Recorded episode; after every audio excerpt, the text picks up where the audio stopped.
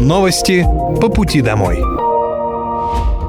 Здравствуйте, это новости по пути домой и с вами я, Мира Алекса. Пока вы добираетесь до дома за рулем своего автомобиля, на пассажирском сиденье или в общественном транспорте, я расскажу вам о том, что произошло сегодня в Подмосковье, в России и в мире. 14 сентября 2023 года в правительстве Московской области состоялось вступление в должность губернатора региона Андрея Воробьева. Во время присяги глава региона поклялся верно служить народу и добросовестно исполнять возложенные на него высокие обязанности. Также Андрей Воробьев отметил большой вклад команды в позитивные изменения, происходящие в регионе. В большой, сложной, растущей системе, которая является Подмосковье, нелепо думать, что кто-то отдельно взятый, даже самый талантливый, самый одаренный человек может вдруг перевернуть то, что беспокоит 10 миллионов человек. Весь вопрос заключается в том, как вдохновить, как объединить всех нас для того, чтобы каждый на своем месте делал добросовестно от души и самому себе доказал, что он хочет поменять тот или иной прекрасный уголок Подмосковья. И чтобы жители сказали, окей, ты работаешь неплохо. Андрей Воробьев выразил слова признательности жителям региона на церемонии вступления в должность губернатора Московской области. По его словам, сегодняшние коммуникации позволяют это делать, а дальше нужно больше. Также губернатор подчеркнул, что важен вклад каждого человека, который на своем месте и вносит свою лепту в обеспечение нужного результата. Он дал высокую оценку тем главам муниципалитетов, кто живет на земле, смело ходит на работу по улице, а возвращаясь с нее разговаривает с людьми. Выборы губернатора Московской области проходили с 8 по 10 сентября. В голосовании приняло участие более 60% избирателей. Специальная военная операция по защите мирного населения Донбасса продолжается. На Донецком направлении потери противника за сутки составили до 350 украинских военнослужащих убитыми и ранеными. Три боевые бронированные машины, пять автомобилей, три артиллерийские системы М777 и гаубица М109 производства США, а также одно орудие Д-30. На запорожском направлении уничтожено до 95 украинских военнослужащих, танк, две боевые бронированные машины и три автомобиля.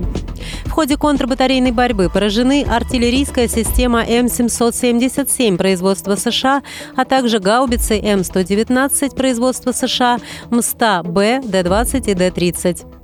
На южнодонецком направлении потери противника составили до 140 украинских военнослужащих, танк, две боевые бронированные машины и три автомобиля. На Купинском направлении потери противника за сутки составили до 130 украинских военнослужащих, две боевые машины пехоты и три автомобиля. Кроме того, в ходе контрбатарейной борьбы поражены артиллерийская система М777, самоходная артиллерийская установка М109 «Паладин», а также американская радиолокационная станция контрбатарейной борьбы. Истребительной авиации ВКС России в ДНР сбит вертолет Ми-8 воздушных сил Украины.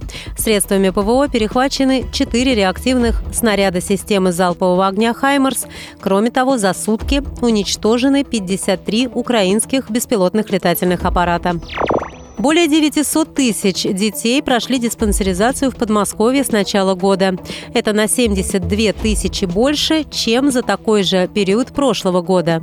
Своевременное прохождение профосмотров позволяет выявить заболевания на ранней стадии и вовремя начать лечение. Для удобства родителей и детей прохождение профосмотра доступно не только в поликлинике, но и в школе.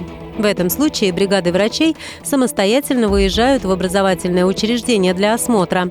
Для того, чтобы пройти профилактический медицинский осмотр, родителям ребенка необходимо обратиться в поликлинику по месту прикрепления с паспортом или свидетельством о рождении и полисом УМС. Также записаться на диспансеризацию можно на региональном портале госуслуг по номеру телефона 122 через информат в поликлинике и через чат-бот в Телеграм. С 18 сентября по 8 октября в Подмосковье пройдет еще один сезон уроков цифры. Проект поможет детям познакомиться с применением технологий искусственного интеллекта в различных отраслях экономики, с популярными IT-профессиями в легкой игровой форме. Школьники узнают, как новые технологии помогают развивать промышленность, строительство, транспортную систему, сельское хозяйство, здравоохранение и многие другие области.